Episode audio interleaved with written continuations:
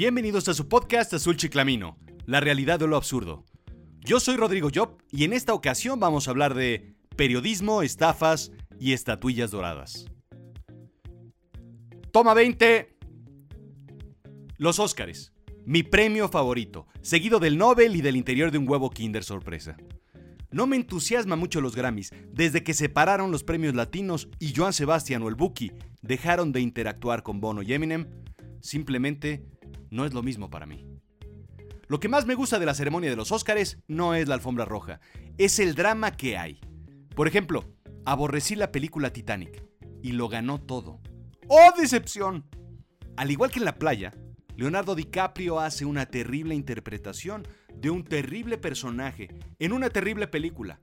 Y esa, esa es mi opinión. Sin embargo, poco a poco se fue convirtiendo en uno de mis actores favoritos, junto con Iwan McGregor, Pedro Weber Chatanuga y por supuesto me pongo de pie ante el señor Mauricio Garcés. Pero esa, esa es otra historia que les contaré después. Yo era de los que pensaba que DiCaprio jamás conseguiría el Oscar, como el Mundial de Messi, como la presidencia de López Obrador, como el Pulitzer de López Dóriga. Tenía que ir de la mano con el nuevo consentido de Hollywood, Alejandro González Iñárritu. Sin embargo, me puse a pensar, ¿quién ganaría los Óscares? E hice mi quiniela. Aún así, me hice valer de los profesionales que saben. Y no, estos no son los críticos de cine, ni los periodistas de espectáculos. Al final, sus gustos e incluso sus intereses son los intereses de alguien más. Chécate esto. Según estimaciones, Hollywood gasta entre 100 y 500 millones de dólares al año en hacer campaña con los votantes de la Academia de Artes y Ciencias Cinematográficas. ¡Qué óvole! Como ejemplo, está el caso de una actriz que pagó su propio aviso para solicitarle a los votantes del Oscar que consideraran su actuación, o la del productor de Hollywood, que fue vetado de la ceremonia por hacer campaña en contra de la película rival. Esos dos casos son los más conocidos intentos por influenciar a este selecto grupo de lectores. Stephen Follows, bloguero cinematográfico, asegura que una campaña exitosa para mejor película cuesta unos 10 milloncitos de dólares. La mayor parte del dinero va a publicidad, medios de comunicación, estrellas cinematográficas y publicistas. Así es que no, no me voy a basar en los críticos de televisión y periódicos para ver quién es el bueno o quién es el malo. ¡No! Me voy a las fuentes más confiables, más puras, más limpias. Las casas de apuestas. Sí, las casas de apuestas daban como favorito a mejor actor a DiCaprio, por mucho, y a The Revenant, El Renacido, como a mejor película. También por mucho. Así es que con mi quiniela en mano y con 36 horas de anticipación, grabé el sábado el primer ensayo de este podcast. Me recuerda la gran historia que me contó alguna vez una persona a la que admiré muchísimo, don Luis Ariel Ramos, periodista y amigo cercano. Me contó sobre, una vez, de un reportero que debía cubrir una nota que llevaba cubriendo desde hacía más de 10 años. Una fiesta de un derby en el Hipódromo de las Américas. Por azares del destino, bueno, por desinterés personal, el reportero se emborracha y no llega al evento. Pero después de años de cubrir el evento, se aventura a escribir la reseña como lo había estado haciendo todo este tiempo, como la de todos los años. A fin de cuentas, siempre era el mismo protocolo, la misma gente, el mismo socialité, el mismo tinglao. Entrega la nota y ésta se publica. Al día siguiente el reportero es llamado y para su sorpresa despedido, porque ese día había llovido y el evento se canceló. Sin embargo, para los que no se enteraron, el evento se llevó a cabo sin contratiempo, los que leyeron la nota en el periódico, porque la leyeron finalmente en una fuente confiable. Igual que todos los años, sin mayor problema, se creyeron la historia. Si acaso, una pequeña, pequeñita fe de rata en la última página, con la letra más pequeña, con la tinta más clara. En eventos periodísticos se debe tener mucho cuidado. Revisar bien los datos, una y otra y otra vez. Tener cuidado. Es como llenar el formato de migración. Nombre, Rodrigo. Dirección, Job. Nombre, Rodrigo. Dirección, Job. Nombre, Rodrigo. Dirección, disculpe amigo, ¿me presta una pluma? Sí. Dirección, Job. Ah, muy fácil, ¿no? Describe una nota del Columbia Journalist Review que en septiembre del 2011, ejecutivos de Arevenca, una compañía petrolera con casa matriz en Aruba, y Avic Shak, una compañía aeronáutica estatal china, firmaron en Madrid el más grande negocio de petróleo. El negocio era de 200 billones de dólares anuales por 10 años. Francisco Javier González, el presidente de Arevenca, habló sobre los planes para construir puertos, infraestructura ferroviaria, refinerías y mil y un cosas más. La agencia española EFE, la agencia noticiosa más grande de España, hizo desplegados de prensa y televisión. Pero lo raro es que había muy poca gente en la sala de prensa. No habían políticos, raro, ni embajadores, ni banqueros, ni personalidades. El fraude sale a la luz por comentarios en la página de internet en donde reconocían al estafador. F eliminó la nota y el video. Fe de ratas. Y esperaban que todo se hubiera olvidado, pero aún pueden verse copias en internet de este video. En YouTube pueden ver la nota. Véanla, es muy divertida. El señor González consistentemente se refiere inteligentemente al video de F como una referencia confiable para continuar sus estafas. Bloomberg tuvo un desliz con Arevenca dos años antes de este incidente. Algo similar, de mucho menor magnitud, en Costa de Marfil. Fe de rata. La prensa seria tiene normalmente la capacidad de discernir entre un fraude y una noticia real, pero a veces, muy de vez en cuando, se les cuela. ¿O crees que es muy fácil? A ver, ¿puedes tú diferenciar a las tres Marías de Talía? María la del barrio, María Mercedes y Marimar. Ah, ¿verdad? ¿Puedes diferenciar quién es Germán Ortega y quién es Freddy Ortega de los Mascabrothers? Pues no. Ah, ¿verdad?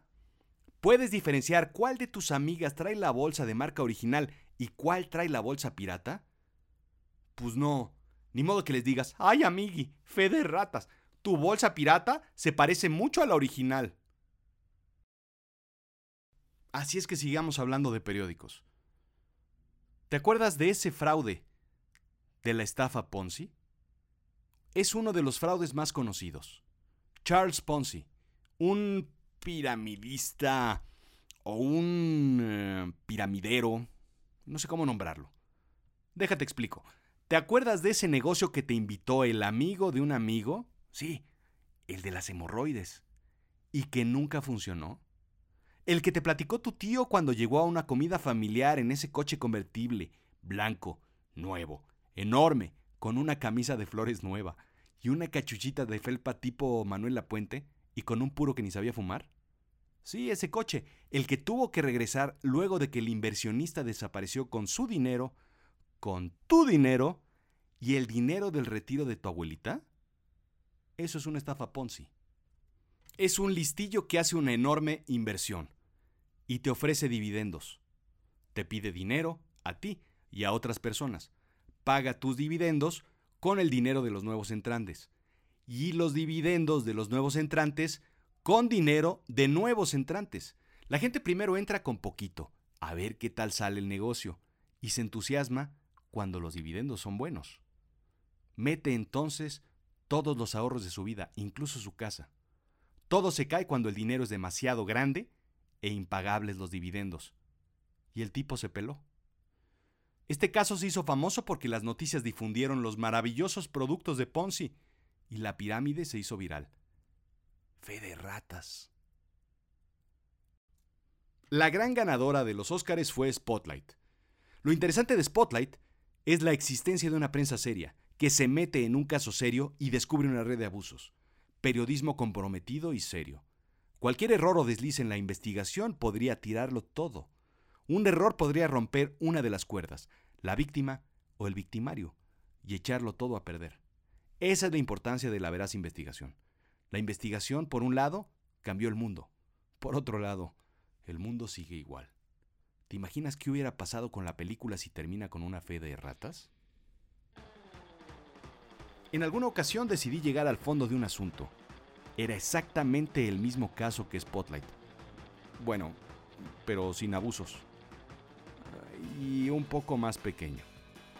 ¿Recuerdan esa enfermedad de ley que tengo? Nota. Ver episodio 1. Así es que comencé a protestar. Mis amigos trataban de hacerme entrar en razón. No vale la pena. Deja las cosas como están. Deja ya de ser una patada en los huevos. Nos van a dar más años. Fui llevado entonces a la sala de aislamiento. Tengo una oferta que no podrá resistir, muchacho. Me dijo la maestra que tenía asma. Pienso llevar esto hasta las últimas consecuencias, le contesté. No queremos que algo malo suceda. No queremos que alguien salga lastimado, me contestó. No desistí. Firme. Y me quedé sin recreo, recogiendo la basura del patio, y regresé ya más blandito. Eran otros tiempos. Además, cuando uno tiene ocho años, la escala de valores es muy distinta. El recreo lo es todo. Alguna vez le pregunté a un profesor. Le dije, recomiéndeme un libro de historia que sea imparcial. Uno que contara desde el punto de vista neutro a ambas partes del conflicto. No existen, me dijo. La historia no es imparcial. La escribe quien gana. Y entonces, ¿no está para eso los periodistas? ¿Para contar historias verdaderas, tal y como son? ¿O entonces qué hacen?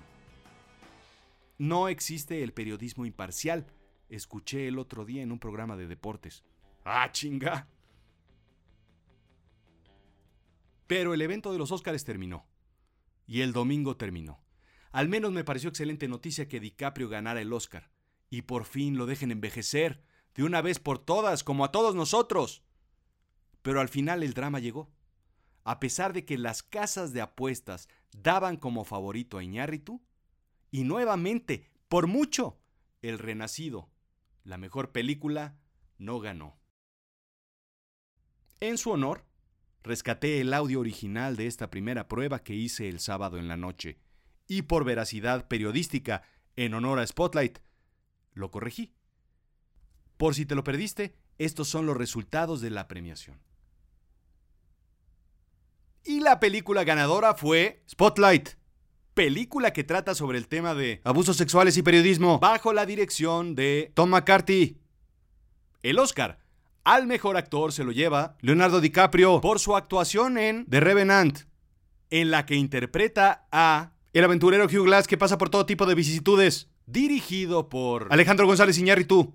La película es verdaderamente brutal. Gran crítica los osos y que seguramente cambie nuestra forma de ver a los osos. The Danish Girl, galardonada con Mejor Actriz Secundaria y nada más, Mejor Actriz, Brie Larson por Room, mostrando su capacidad histriónica para permanecer en un cuarto. Mejor vestuario, Mad Max. Mejor maquillaje, Mad Max. Mejor mezcla de sonido, Mad Max. Mejor diseño de producción, Mad Max. Mejor edición, Mad Max. Mejor documental, Amy. El gran éxito de Free Hollywood, la nueva industria del cine mexicano, es brutal. Es una pequeña caja de Petri de lo que debemos hacer con México. Ahí está el ejemplo de lo que debemos considerar. La perseverancia, continuidad, equipo, inversión, pasión y diversión. Y ahora, ahora moverlo a otras partes, a deportes, a educación, agricultura y manufactura, a ciencia y tecnología y sobre todo, señores, por favor, necesitamos esto en la política. A quienes hacen esto posible, gracias. Iñárritu, Del Toro, Cuarón, Lubersky, Prieto, Ripstein, Del Amo y en especial Guillermo Arriaga. Esto fue Azul Chiclamino, la realidad de lo absurdo. Yo soy Rodrigo Job. Sígueme en Twitter, arroba rodrigo-job, escríbeme rodrigojob arroba yahoo.com o visítame yodemente.com.